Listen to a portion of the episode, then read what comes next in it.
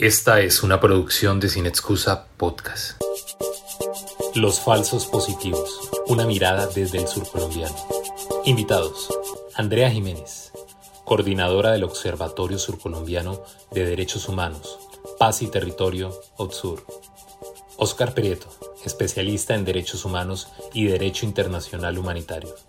Olmedo Polanco, historiador e investigador. Muchas gracias porque usted ha acudido a esta cita, es una cita virtual, en los 15 años del Festival de Cine Sin Excusa, que esta versión la tenemos dedicada a las luchas sociales. Con nosotros, eh, eh, Andrea Jiménez. Andrea, ¿cómo estás? Bien, profesor Olmedo, muchas gracias por la invitación, aquí presentes. Gracias por, por estar con nosotros. Un elemento nuevo en en la semiótica de la cultura colombiana, el tapabocas. El tapabocas. Sí, y en el tapabocas impreso, ¿qué hay impreso? Bueno, pues. Ah, ya. ¿Quién dio la orden? ¿Quién dio la orden? Sí, bueno, que ha sido centro de debates, de confrontaciones en Colombia desde el año pasado, desde el año 2019, desde octubre, ya justo octubre del año 2019. Oscar Prieto, bienvenido también. Eh, muchas gracias por la invitación. Un saludo pues, a todos los asistentes al festival y a usted especialmente, profesor, eh, que nos reúne en este conversatorio. Hay varios elementos importantes en la Corporación Observatorio Surcolombiano de Derechos Humanos, Paz y Territorio, que es un observatorio, que es una posibilidad de la sociedad civil sobre el caso específico de los derechos humanos. Una mirada también permanente sobre la paz y no solo un derecho, sino una obligación de construir la paz. Y el concepto de territorio que es tan clave y que se ha ido configurando de qué manera en los últimos años. A ustedes, eh, Andrea y Oscar, les mueve la verdad en un país donde hay muchas verdades. Andrea. Por supuesto que sí, profesor Olmedo. Realmente hablar de la verdad implica hablar desde muchas orillas. La verdad tiene muchas versiones. Eh, sin embargo, en el marco de trabajar por construir verdad, nosotros buscamos que las voces de las víctimas sean escuchadas en esa verdad porque nos hemos enseñado a escuchar la verdad desde la versión de las instituciones oficiales, pero no escuchamos las otras verdades de lo que ocurre, lo que le ocurre a los otros. Entonces, parte de nuestra lucha ha sido esa, darle voz a quien nunca es escuchado y a quien no tiene voz, a quien las instituciones invisibilizan consonancia con lo que dice Andrea, en estas culturas variopintas que tenemos en Colombia, en unas regiones tan particulares, mm, y con los asuntos propios de las formas de vivir aquí en Colombia, ¿por qué hablar de la verdad ha sido tan complicado? Es una situación que confronta y que enfrenta a, a tantas culturas en Colombia, hablar de la verdad, cuando uno pensaría que la verdad concitaría a todos.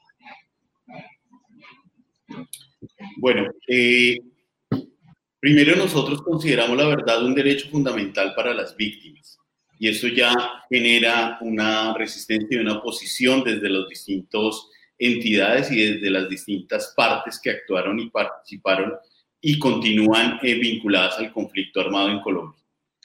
Eh, porque la primera sacrificada en el escenario de la guerra, pues termina siendo la verdad como tal. Nosotros identificamos la verdad eh, como ese derecho fundamental como una mesa de tres patas, que además debe ser construida entre todos, para que pueda permitir, primero, eh, reparar, segundo, dignificar y tercero, eh, dar un tránsito de la guerra a la paz o dar un tránsito hacia, la, hacia ámbitos más democráticos para el trámite y la gestión de los conflictos. esta mesa de tres patas para nosotros está configurada Primero, por eh, la voz de las víctimas, que es lo que el Observatorio Surcolombiano se ha dedicado a recoger durante más de 10 años de trabajo, eh, en recuperar, sistematizar y documentar desde la mirada de las víctimas, especialmente los hechos que, ah, que resultan graves violaciones a los derechos humanos y graves infracciones al DIH en el marco del conflicto. Segunda eh, parte de esa, de esa pata, con que, que, de esa mesa que llamamos verdad, es el texto, o sea, las comunidades, la territorialidad, cómo incide la construcción del relato que terminamos llamando verdad. Y tercero, el elemento que por eso nosotros ahorita le estamos apostando a participar en la Jurisdicción Especial de Paz como órgano de justicia transicional, pero órgano que también eh, investiga, sanciona y juzga a los victimarios por medio de su aporte de verdad y reconocimiento de responsabilidad, porque creemos que la voz del victimario, cuando reconoce que es victimario y cuando identifica que ha hecho elementos y hechos que han generado víctimas, se convierte en una parte fundamental de la verdad.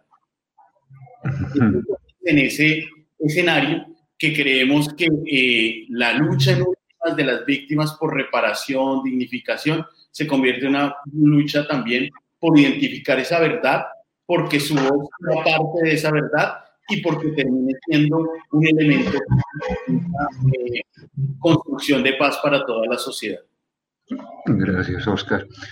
Andrea, la Corporación Observatorio Surcolombiano de Derechos Humanos, Paz y Territorio, además de que les mueve la verdad, eh, ustedes se organizan en torno a la justicia. Sí. Eh, justicia tomada desde el observatorio como que, o sea, ¿cómo construyen ese concepto? Mira, Almedo, dentro de la lucha que nosotros hemos eh, bueno, acompañado con las víctimas desde hace más de 10 años, es eh, la lucha contra la impunidad. El observatorio ha documentado durante hace más de 10 años, como lo decía mi compañero Oscar, eh, graves violaciones a los derechos humanos e infracciones al DIH en el marco del conflicto armado y de la violencia política y social. Eh, y en este orden de ideas nosotros nos hemos encontrado con eh, barreras para poder acceder al ejercicio de la justicia. Las víctimas que nosotros hemos acompañado durante todo este tiempo eh, han sido especialmente las víctimas de ejecuciones extrajudiciales, mal llamados falsos positivos. Estos han sido casos eh, que lamentablemente no han contado con acceso a la justicia, no han sido reparados eh, integralmente y no han contado con el apoyo por parte de las instituciones que deberían estar acompañando a estas víctimas en la lucha que nosotros hemos ejercido acompañando a estas víctimas, eh, nos hemos, bueno, hemos conocido de todos los tropiezos que eh, las familias han venido teniendo eh, en ese acceso a la justicia y cuando se firma el acuerdo de paz en el año 2016, una, esa fue como una ventanita de esperanza cuando se crea el sistema integral de verdad, justicia, reparación y garantías de no repetición, eh, a través de la Jurisdicción Especial para la Paz, que es el único mecanismo eh, judicial con carácter judicial dentro del sistema. Eh, nos convencemos en ese momento que el camino para poder acceder a justicia ya no es a través de la justicia ordinaria, porque fueron más de 10 años de impunidad, de lentitud en los procesos, de cierre de procesos, de, de saber que algunos de los procesos fueron enviados a justicia penal militar y por supuesto allí nunca iban a obtener justicia. Eh, y la, la JEP, la Jurisdicción Especial para la Paz, nos permite tener esa, esa voz de, de alivio o de esperanza más bien, para que las víctimas puedan acceder a su derecho de verdad, derecho a la justicia y derecho a una reparación integral. Ahora, Oscar, eh, esas intersubjetividades se construyen en, una territorialidad, en una espacialidad. Hay sujetos eh, que han recibido los vejámenes, las violaciones, las afectaciones a sus integridades físicas y mentales. ¿De qué sujetos estamos hablando, Oscar? ¿Sobre qué sujetos se construyen eh, mentiras sobre qué sujetos eh, se construyen injusticias, Oscar. Bueno, eh, nosotros de, precisamente en esto hemos centrado nuestra investigación y nuestro aporte a la construcción de justicia entendida como un elemento de reparación y dignificación de las víctimas en las víctimas de ejecuciones judiciales bajo la modalidad de falsos positivos. ¿Qué hemos identificado? ¿Quiénes son esas víctimas? Eh, están principalmente jóvenes eh, de barrios populares y comunidades campesinas, donde se escoge de manera eh, previa como parte del concierto previo al ejercicio delictivo, este tipo de personas para garantizar que sus denuncias sean poco comunicadas, para garantizar que, su, que la búsqueda por parte de sus familiares no sea efectiva, para garantizar que no va a tener acceso a una representación jurídica eficiente para garantizar que los medios de comunicación masivos no les van a dar voz. Eh, entonces hay una predeterminación de quiénes son las víctimas, especialmente en el territorio surcolombiano, porque además tiene unas características particulares lo que sucedió en el Huila y en el Caquetá. Primero, que en muchas zonas eh, donde en el momento no existía eh, una presencia frecuente de acciones bélicas, ¿cierto? Se cometieron este tipo de hechos para poder mostrar resultados, pero como no había una presencia de actores armados significativa que pudiera ser sustentable dentro de un proceso de investigación, así sea eh, controlado desde justicia penal militar, eh, entonces se asociaban en, la, en el ámbito de la comunicación pública, en el ámbito de la opinión pública regional, con eh, bandas delincuenciales o con estructuras eh, de delincuencia común, que eso no responde al patrón nacional falsos positivos. Y segundo, que particularmente, tanto en el Huila como en el Caquetá, hemos identificado que también hubo víctimas mujeres y menores de edad que mostraban que en, en el afán del ejercicio de desarrollar eh, este crimen de lesa humanidad, eh, se podía encontrar la víctima en cualquier punto, en cualquier lugar. No había, eh, digamos, una diversidad más allá de un carácter de identificar aquella persona como alguien que no, que la sociedad en su conjunto no iba a buscar, que la sociedad en su conjunto representada en sectores políticos, en sectores económicos dominantes, no iba a reclamar por su vida. Entonces, ese se convertía en el principal elemento de, eh, identificación de, ellos. Eh, precisamente por eso, eh, nosotros recordamos que en el 2007, en octubre, el observatorio saca la primera alerta diciendo, mire, esto está pasando en el Huila. Inclusive organizaciones que, de la sociedad civil salieron diciendo, no, eso no, eso no está pasando, todo eso acá no lo está haciendo y obviamente eh, la fuerza pública las instituciones eh, lo negaron de manera directa. Solo cuando sale el boom de lo de Suacha, ¿cierto? Es cuando la opinión pública de manera generalizada identificó que estaba sucediendo esta práctica criminal. Pero lo que estaba pasando en los territorios ya venía de tiempo atrás, inclusive nosotros identificamos que es una práctica desde los 80 en el, en el departamento cuando fueron asesinados muchos miembros de la Unión Patriótica, inclusive unos que estaban ya inscritos como candidatos, como, un caso donde él y su esposa, que eh, él era candidato a la alcaldía de Pitalito, ya inscrito, con una vida civil reconocida, que era comerciante, fueron asesinados y presentados como guerrilleros muertos en combate. Y eso fue en el año 87. Y solo hasta el 2018, hasta el 2008, sale a la opinión pública generalizada como una práctica que se estaba presentando. Y nosotros creemos que eso tiene que ver con el tipo de sujeto que era la víctima, como tal, de tipo de ejercicios. Y segundo, creemos que se ha construido una subjetividad del victimario donde se ha responsabilizado y se ha individualizado en el sujeto material del delito, ¿cierto? En el soldado que dispara, pero no como ha sido pues nuestra lucha que se ha convertido como en una frase de aquellos que como un, como un lema de aquellos que trabajamos con este tipo de víctimas de esta orden. Porque el soldado no comete este tipo de delitos porque sí.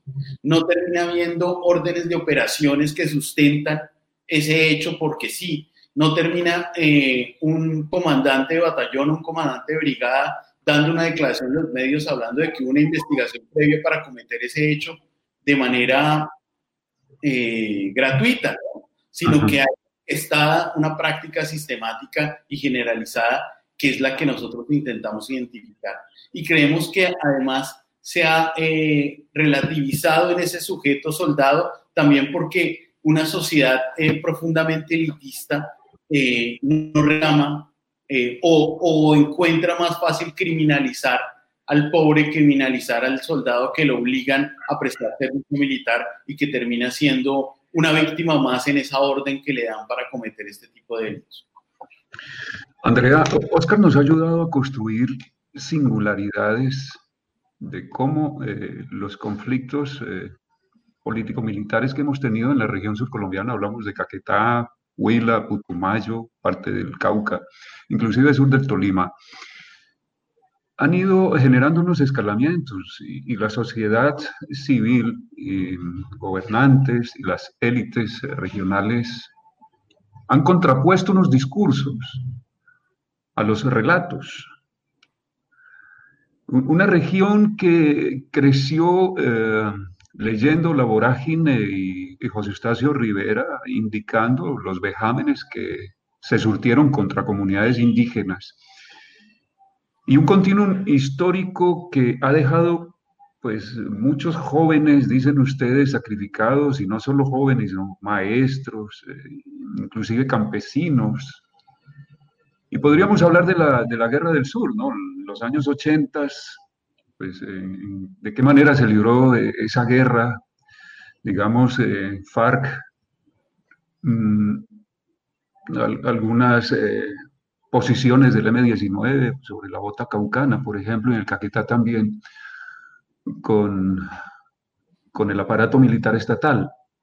Sobre esas singularidades, Andrea, sobre las que ya ha comenzado a, a identificar nuevamente, a señalar nuevamente, Oscar, ¿cómo ven ustedes los relatos de los medios? La construcción de unos lenguajes eh, que son proclives a las justificaciones de las élites sobre, por ejemplo, que esos muertos es porque café no estaban cogiendo, o que esos muertos eh, son o buenos o malos muertos.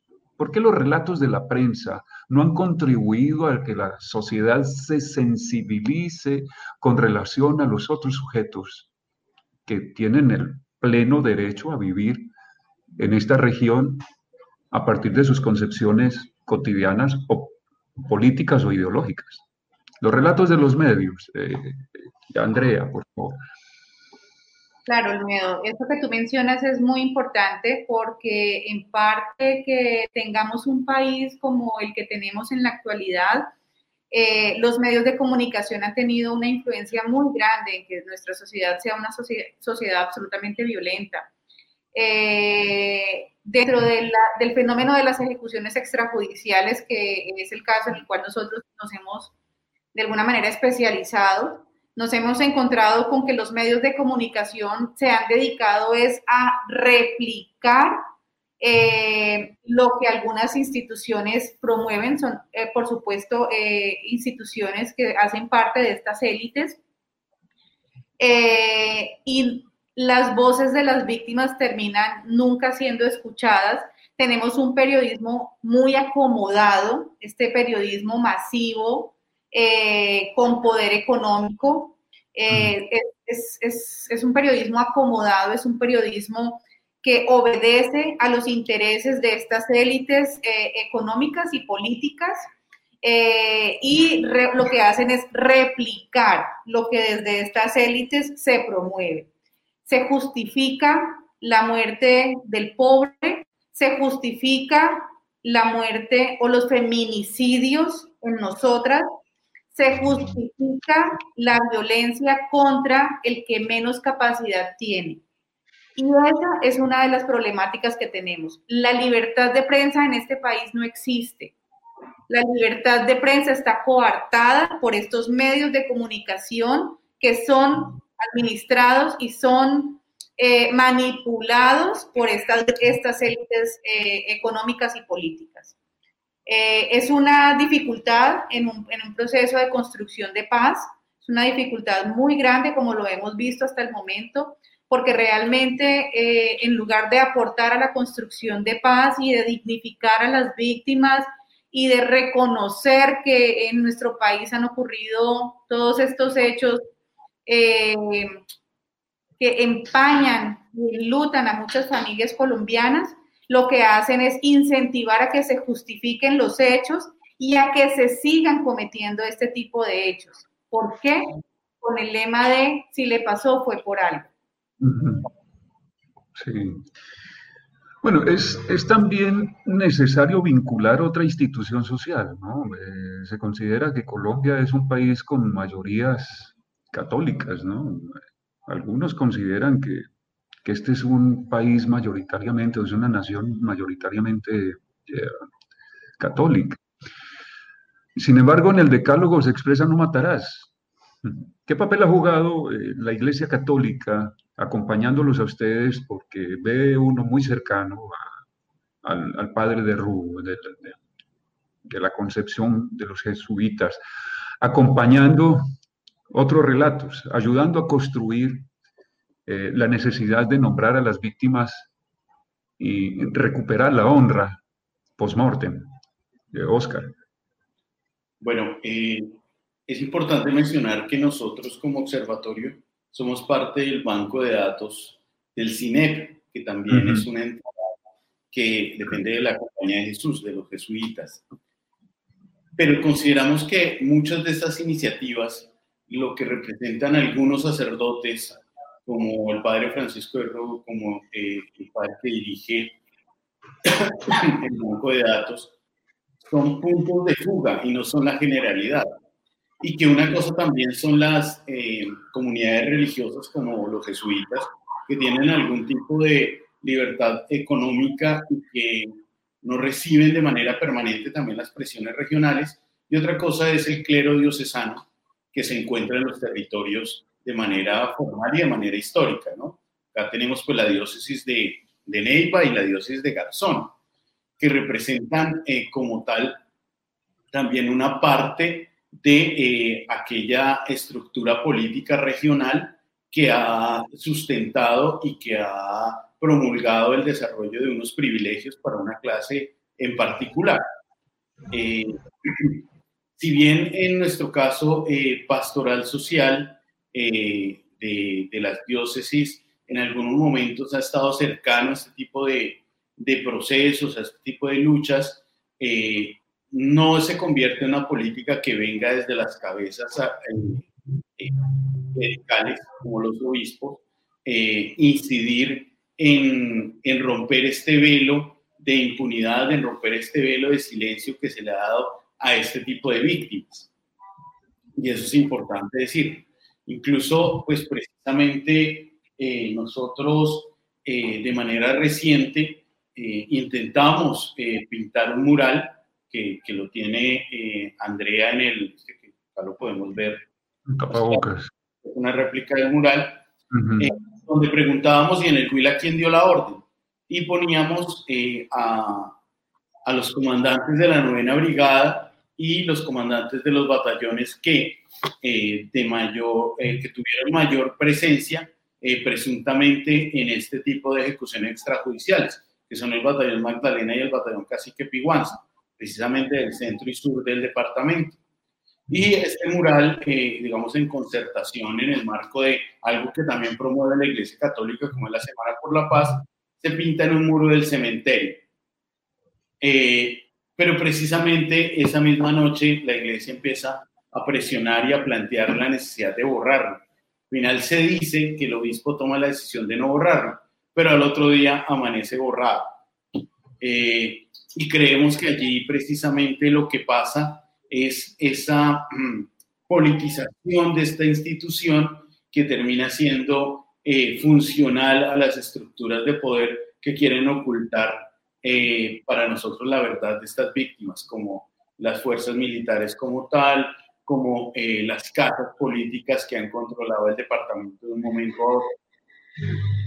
Para nosotros, precisamente en este último informe, fue importante identificar que en el contexto de las ejecuciones extrajudiciales puede que haya incidido más actores aparte de las fuerzas militares y, y, las víctimas, que ha habido, que no solo fue una presión a una política nacional que se dio en el marco del gobierno eh, o que tuvo su mayor incremento en el marco del gobierno de Álvaro Uribe Vélez, sino que además había una presión local, ¿no? Territorial y regional, donde venía en caída la producción petrolera, por ejemplo, entre el año 2006 y 2008, la producción petrolera en el departamento, que grandes empresas prefieren entregar sus contratos a Ecopetrol que seguir invirtiendo en campos fundamentales para la dependencia que se tuvo en un momento a las regalías petroleras, como el Campo Tello y Campo Andalucía, y que incluso las petroleras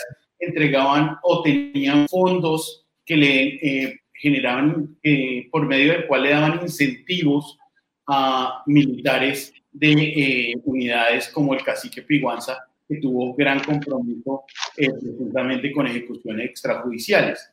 Y eso nos lleva a pensar que había una presión también territorial porque se generara la idea de que en el Huila ya no se presentaba conflicto armado, de que había control territorial por parte de la fuerza pública y que en últimas esa élite que ha dirigido los destinos del departamento también incidió en esa presión que llevó a que se generara este tipo de delitos.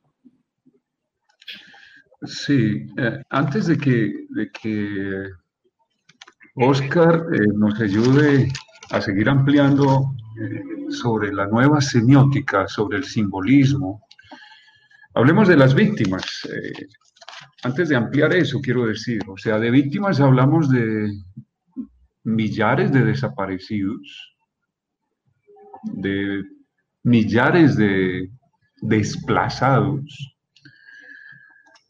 eh, de números cada vez crecientes, eh, de, desafortunadamente, de asesinatos de líderes y de lideresas, y de excombatientes del la anterior Fuerzas Armadas Revolucionarias de Colombia, FARC, ahora partido político. O sea, es que los, las víctimas tienen muchos nombres y muchos apellidos. O sea, no podemos hablar de una sola guerra, tenemos que hablar de, de varias guerras. Por ejemplo, eh, las que nos están provocando los proyectos extractivistas, por ejemplo, el desplazamiento de pescadores en las riberas de los ríos Yaguará, Cabrera, Magdalena, que son otras víctimas, no necesariamente las víctimas que, que, han sido asesinadas para presentarlas como positivos, sino las otras víctimas que está dejando la guerra y sobre los cuales hay que eh, volver sobre sus derechos.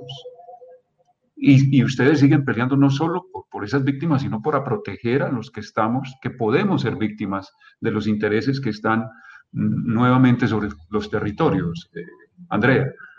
En el departamento del Tolima estamos promoviendo la presentación ya de informes.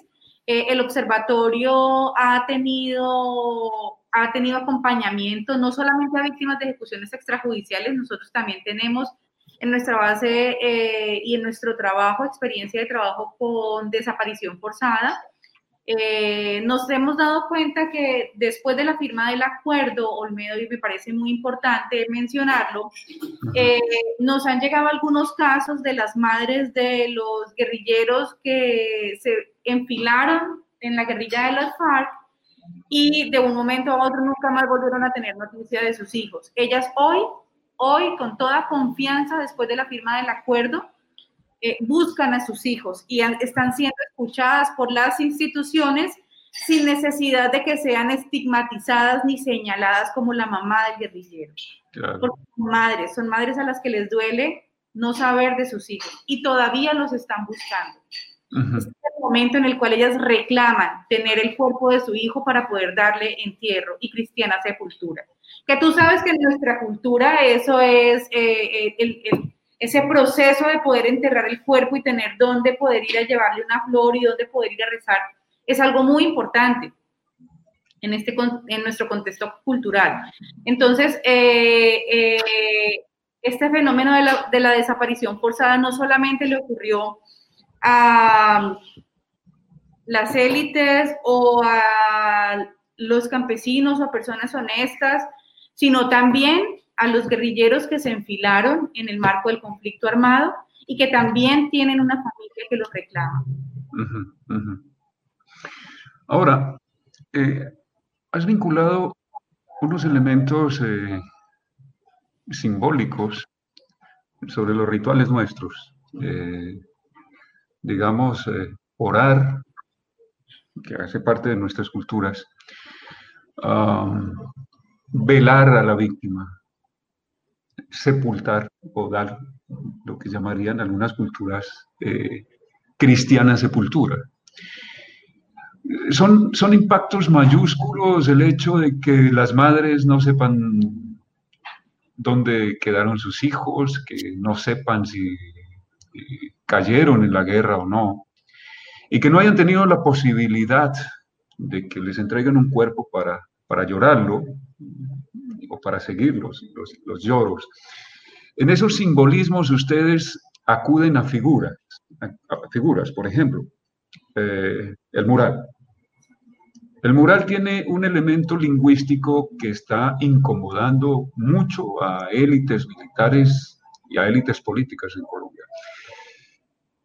¿Por qué, Oscar y, Andrea, qué carga semántica puede tener o por qué está tan fuerte el peso semántico de, una pregunta que ha complejizado tanto en Colombia?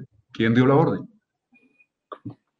Eh, yo creo que es en la medida que la sociedad civil, al hacerse esa pregunta, precisamente eh, está rompiendo esa estructura eh, de dicotomía que había entre el ideal de justicia, que estaba centrado en la justicia ordinaria, y todo lo que nos ofrece una justicia restaurativa. ¿A qué me refiero con ello?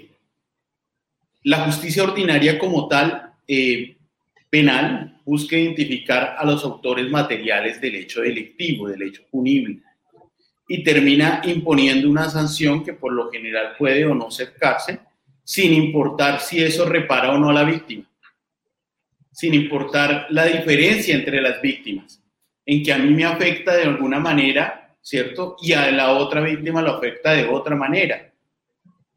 Por ejemplo, eh, sin medir, sin eh, caracterizar el daño emocional, ¿cierto? Cómo se genera, cómo afecta a una hija a la que es asesinado su padre pero que no solo es asesinado, sino que es presentado públicamente como delincuente. Y que ella termina creyendo porque son las instituciones que entidades como la escuela, como la iglesia y como los medios de comunicación le dicen que es en los que le debe creer. Y cómo afecta emocionalmente a esa persona o cómo a la madre que jamás va a aceptar lo que, lo que termina pasando porque no hay una reparación psicosocial en su, en, su posibilidad de atención como víctima. Y entonces, eh, esa justicia ordinaria, que lo único que busca para mí es un ejercicio de representar de alguna u otra manera la venganza por medios institucionales y medios positivos, ¿cierto? Desde el punto de vista positivista, no, no desde punto de vista de algo bueno, positivo, sino desde el punto de vista normativo positivo, eh, donde eh, la verdad no es la verdad que se construye como relato y como memoria, sino es la verdad que termina siendo la verdad probatoria, ¿cierto? Lo que puede ser probado procesalmente como verdad. Eh, y no, re, y no, no mide ese ejercicio que, que cuáles son las preguntas de la víctima frente al hecho victimizante, rompe en el momento que eh, surge el sistema integral de verdad, justicia y reparación y que las víctimas entonces se apropian de una discusión que el problema no es quién termina asesinando a mi hijo o quién termina desapareciendo a mi familiar o quién termina, sino cómo me siento yo, qué voy a entender yo como reparación y segundo, quién determinó que ese hecho se iba a, iba a suceder y que la víctima iba a ser mi hijo. Eso rompe en ese ejercicio. Por eso, eh, un modelo de justicia que se centra en el reconocimiento de responsabilidad, en la exigencia de rendición de cuentas para que funcionarios y responsables que se beneficiaron, que actuaron, que participaron y propiciaron acciones victimizantes en el marco del conflicto rindan cuentas de por qué lo hicieron o qué fue lo que realmente pasó, pues termina siendo absolutamente eh, eh, contradictor para una élite que se ha beneficiado de ese modelo de justicia ordinaria que solo persigue al autor material.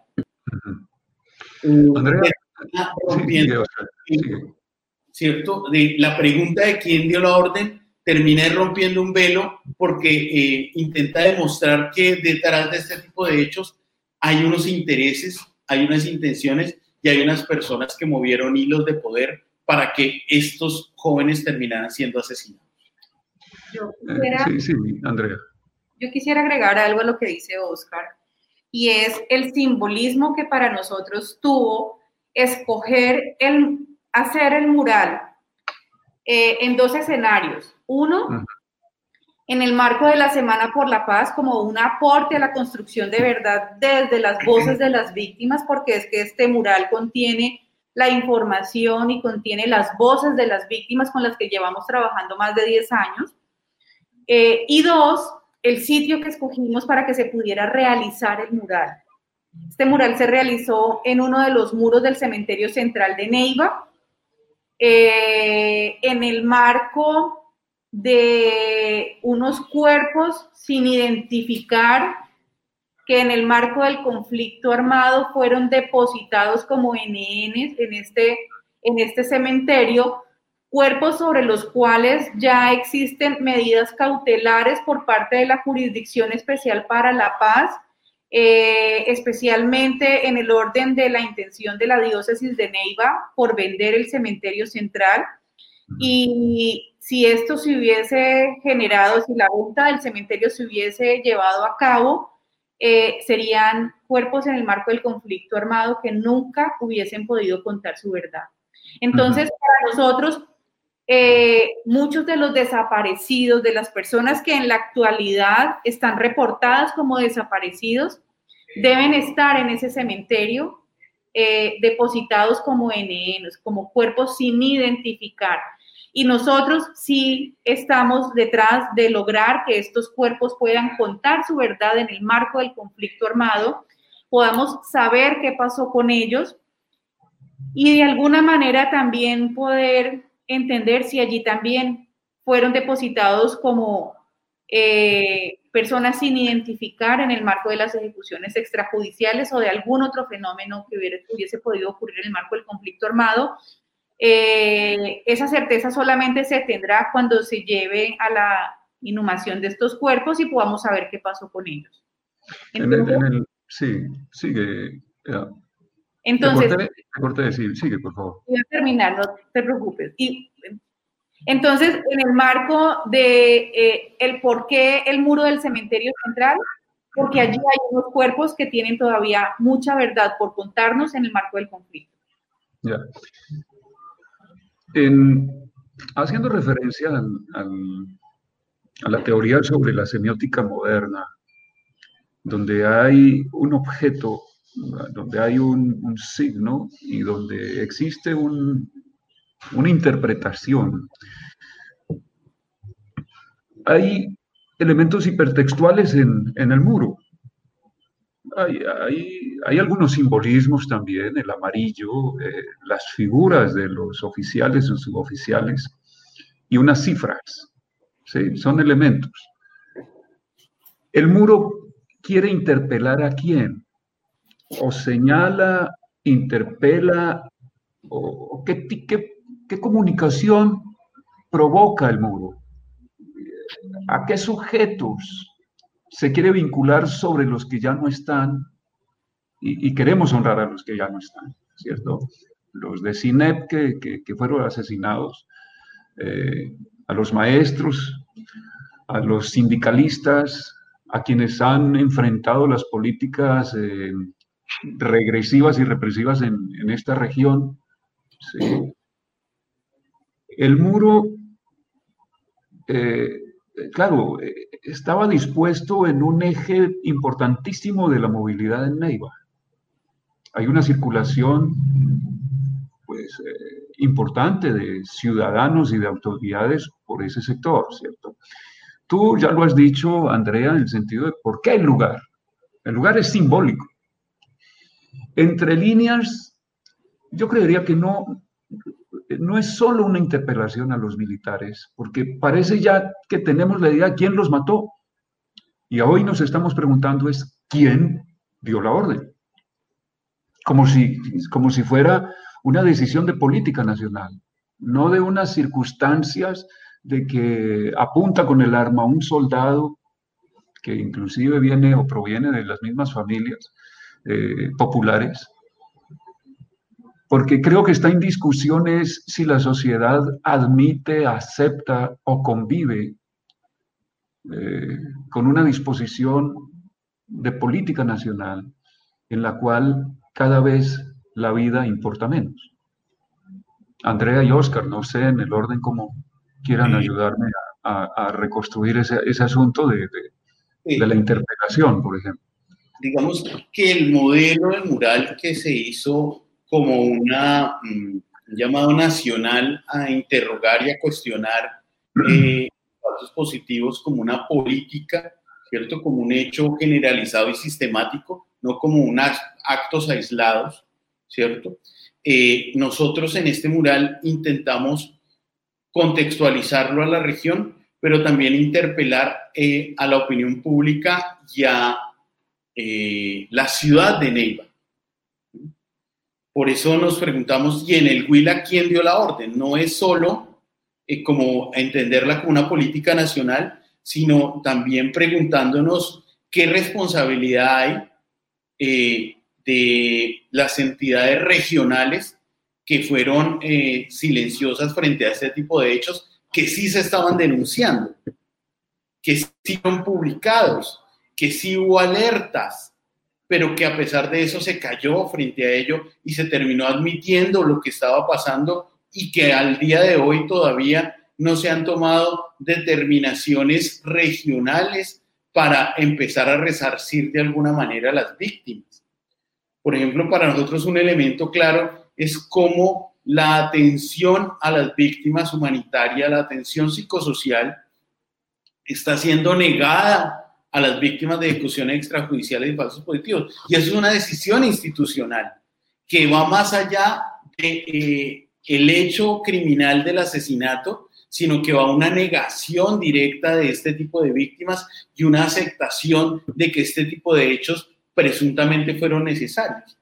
Y segundo, nosotros interpelamos a las entidades regionales y locales para que se cuestionen y se pregunten como sociedad eh, si se tuvo responsabilidad y si también se coadyuvó en la presión para que se terminaran generando este tipo de hechos.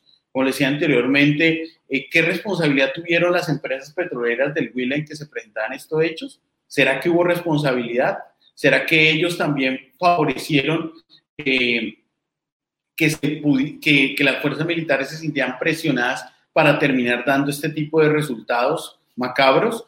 ¿Será que eh, la clase política regional del Huila eh, sabía lo que estaba pasando y no dijo nada en su momento? ¿Será que esa clase política presionaba constantemente a las fuerzas militares por eh, aparecer el departamento como un remanso de paz en medio de la confrontación?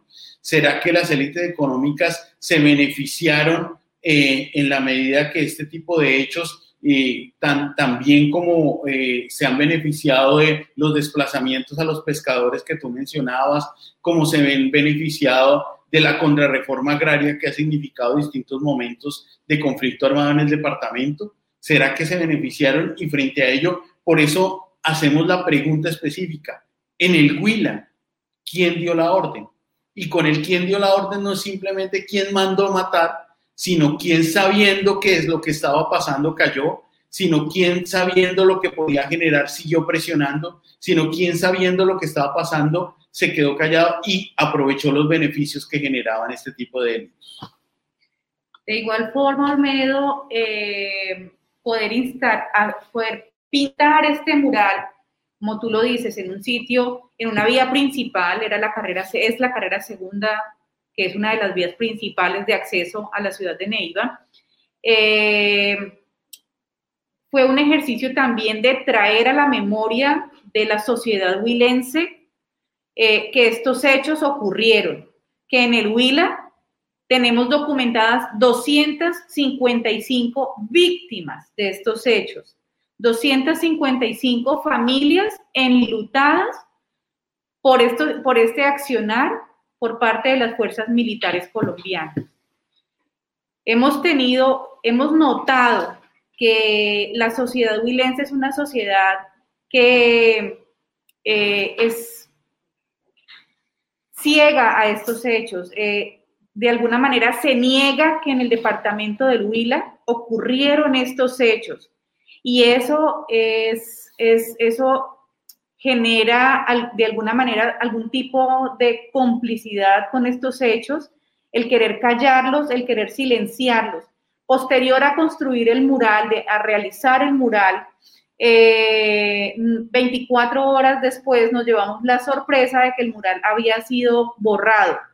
Fue eliminado completamente, los rostros de los militares fueron completamente eh, borrados, al parecer fueron eh, rastrillados con cepillos de puntilla, con la intencionalidad, por supuesto, que no quedara rastro de los rostros de los militares. Y el muro fue nuevamente pintado, pero con pintura de aceite, es decir, quienes, quienes borraron este mural eh, lo hicieron eh, con una estrategia muy particular y tuvieron los recursos para invertirle incluso pintura de aceite a la borrada del mural que eso es algo que los muralistas generalmente no hacen, nunca hacen. Eh, posterior a esto, la pregunta nuestra a las instituciones en el departamento del Huila y en la ciudad de Neiva especialmente fue, ¿y ahora quién dio la orden de borrar el mural? Pregunta que hasta el momento, hasta el día de hoy, no hemos podido solucionar, no hemos obtenido respuesta por parte de ninguna institución. El silencio sigue siendo el mismo. Entre las tantas paradojas con las que vivimos en, este país, está eh, la siguiente, o sea, este es un Estado social de derecho, ¿cierto? Hemos eh, podido vivir algunos eh, la transición entre la Constitución de 1886 y la de 1991. En ese Estado social de derecho, el aparato o la estructura política nuestra no ha protegido miles de vidas.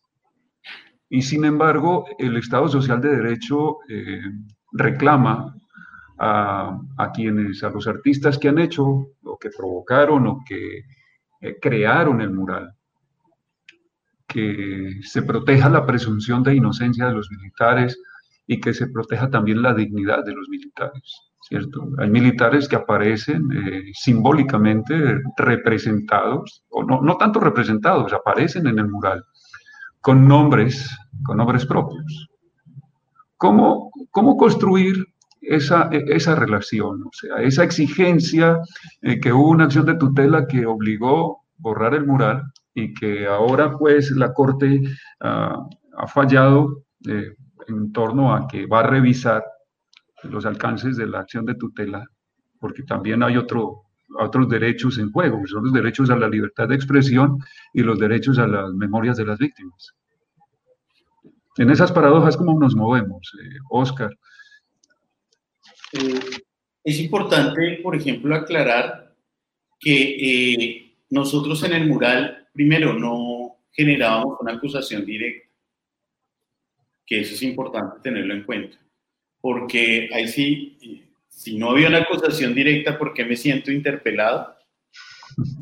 Y eh, segundo, eh, el mural establece claramente que es bajo su mando. Eh, allí en el mural está el rostro, por ejemplo, del coronel Marcos Evangelista Pinto, actual general de la, de la República, el cual ya está vinculado a la investigación de ejecuciones extrajudiciales por casos relacionados con el Casanare pero no ha sido vinculado por eh, los casos de ejecuciones extrajudiciales en el Huila. y él ya ha emitido, eh, o por lo menos ha brindado versión eh, de relación con estos casos del Casanare. ¿Por qué no los del Will? Y es en ese ejercicio donde el mural se convierte en un ejercicio de tocar directo a la puerta del responsable para que aclare si de, él también termina siendo una persona que recibe una orden en ese ejercicio. Eh, yo creo que lo que más molesta eh, simbólicamente es la pregunta, porque es algo que históricamente no se ha preguntado en Colombia, ¿cierto? La justicia acá termina castigando al mismo sector popular que termina siendo victimizado, al soldado que en últimas es llevado de manera forzada, ¿cierto? Al ladrón que termina robándose un pan para llevar comida a su casa, pero nunca se preguntan eh, por la orden de política pública, por la orden que generó un sistema oficioso que generó beneficios, por, porque la pregunta termina siendo no solo quién determina los hechos, sino quién se beneficia de estos hechos. Nosotros en el centro del mural ponemos al actual general eh, Jaime Lastrilla Villamizar, el cual eh, llegó a ser eh, comandante del ejército eh, nacional y después fue agregado militar en Estados Unidos como tal.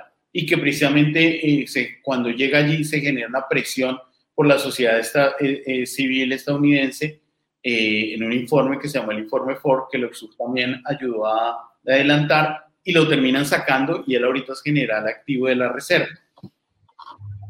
Y eh, en el informe nosotros develamos cómo uno de los requisitos para ascender de coronel a general eh, se convertía en algo que se llamaba la medalla gris, que era la medalla de orden público, y que precisamente en el 2005, cuando se reglamenta la medalla gris como requisito para ascender, se establece que un comandante de brigada debía presentar o 500 entre capturas y desmovilizaciones, ¿cierto? Bajo el mando del general Montoya se establecen esas cifras, o 150 bajas en combate.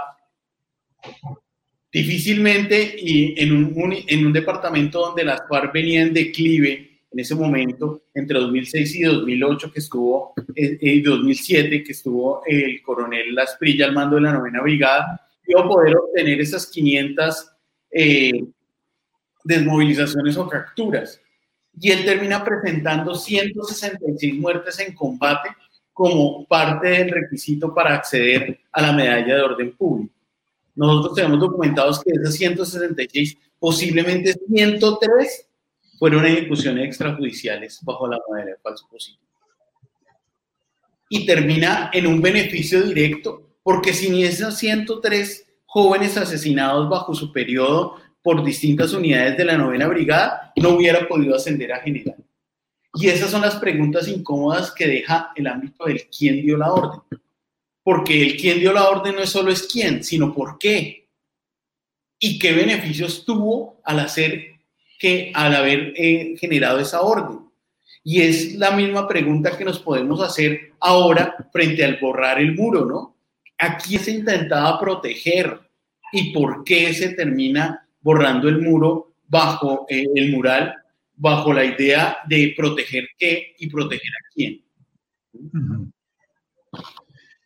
Con la idea de que las víctimas, los desaparecidos, las desaparecidas, los población desplazada, eh, los líderes y las lideresas, los excombatientes, ellas y ellos, tengan nombre, tengamos la posibilidad, los que aún sobrevivimos a estas diversas guerras históricas que hemos tenido en Colombia, que sus familias eh, recuperen la honra de sus hijos, de sus esposos, con la idea de que no sean números en el inventario de los beneficiados por la guerra, por las guerras. Hemos hecho este programa para nombrarlos, ojalá pudiéramos como en Museo del Holocausto, En el caso particular de los niños, en, un sector del museo, escuchemos los nombres mm, en tres y cuatro idiomas, con esa idea de que al menos en esta virtualidad podamos recordarlos y recordarlas. En ese escenario, los 15 años del Festival Sin Excusa les da las gracias Andrea Jiménez, muy amable, Oscar Prieto también, y porque las narrativas posteriores de las generaciones no nos dejen en vergüenzas por no haber luchado por, las otras personas que merecen vivir en este país y que no sean y no sigan siendo sacrificadas las otras personas que como ustedes están resistiendo dignamente por sus derechos y comprometidos desde sus filosofías por los derechos de los demás. Ratifico mis agradecimientos a ustedes, Andrea y Óscar, y a Sin Excusa. Muy amables. Olmedo, a ustedes muchas gracias por esta oportunidad, muchas gracias por comprometerse siempre con el festival, eh, a resaltar eh, diferentes temáticas. El festival siempre ha tenido eh, temáticas muy interesantes en este año, la temática de las luchas sociales.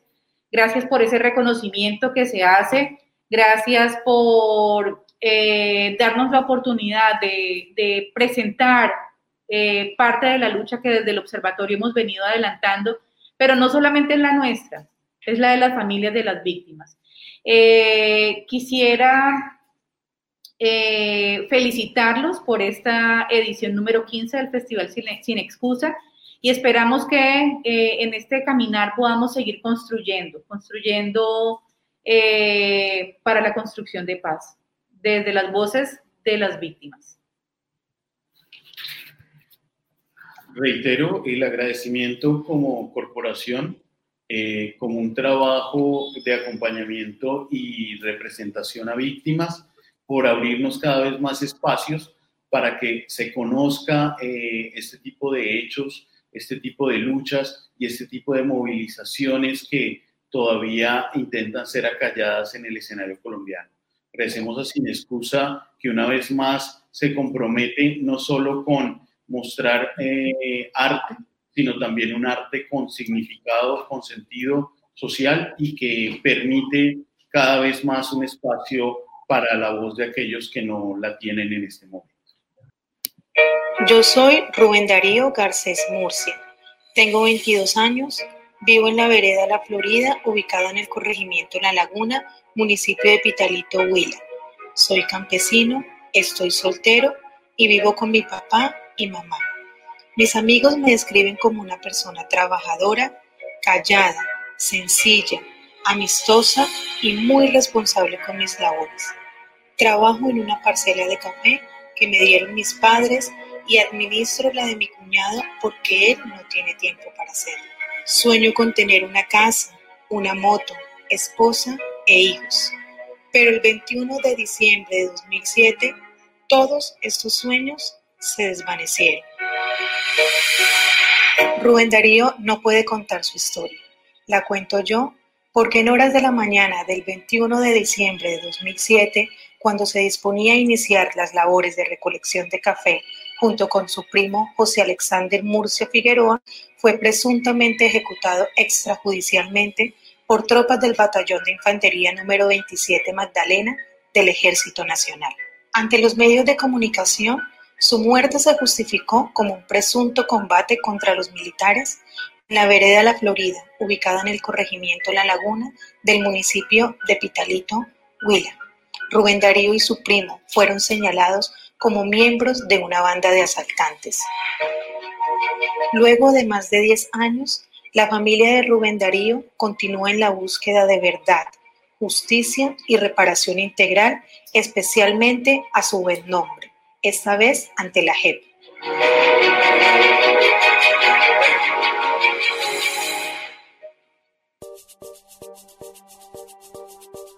Esta fue una pieza de Sin Excusa Podcast, con la producción de Luz Viviana Cardoso, la edición de Laura Prada, la asesoría de Tomás Pérez Bisón y la locución de Sebastián Arias Palomá.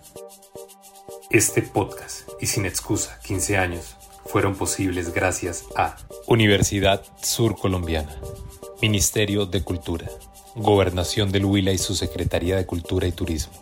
Alcaldía de Neiva y su Secretaría de Cultura, Secretaría de la Mujer y Secretaría de Paz. Proimágenes Colombia. Temporada de Cine Crea Colombia. Fondo para el Desarrollo Cinematográfico. Embajada de México en Colombia. Instituto Mexicano de Cinematografía. Electrohuila. Bancolombia. Infihuila. Comotor. El Patio. Adit. Pavia. Autocinemas del Sur, Diario La Nación, OPA Noticias, Vitalito Noticias, Noticias 24-7, W Magazine, Periódico y Radioperiódico Agrohuila, La Gaitana, Portal Independiente, Radio Universidad Sur Colombiana, Laboratorio de Televisión y Centro de Producción Audiovisual de la Universidad Sur Colombiana, Bavilla Cine, ANAFE, Consejo de Cinematografía del Huila. Boyaguer, Juan Perdomo, Jimmy Tengonó, Producción Audiovisual, Foncultura, Fundación Huellas.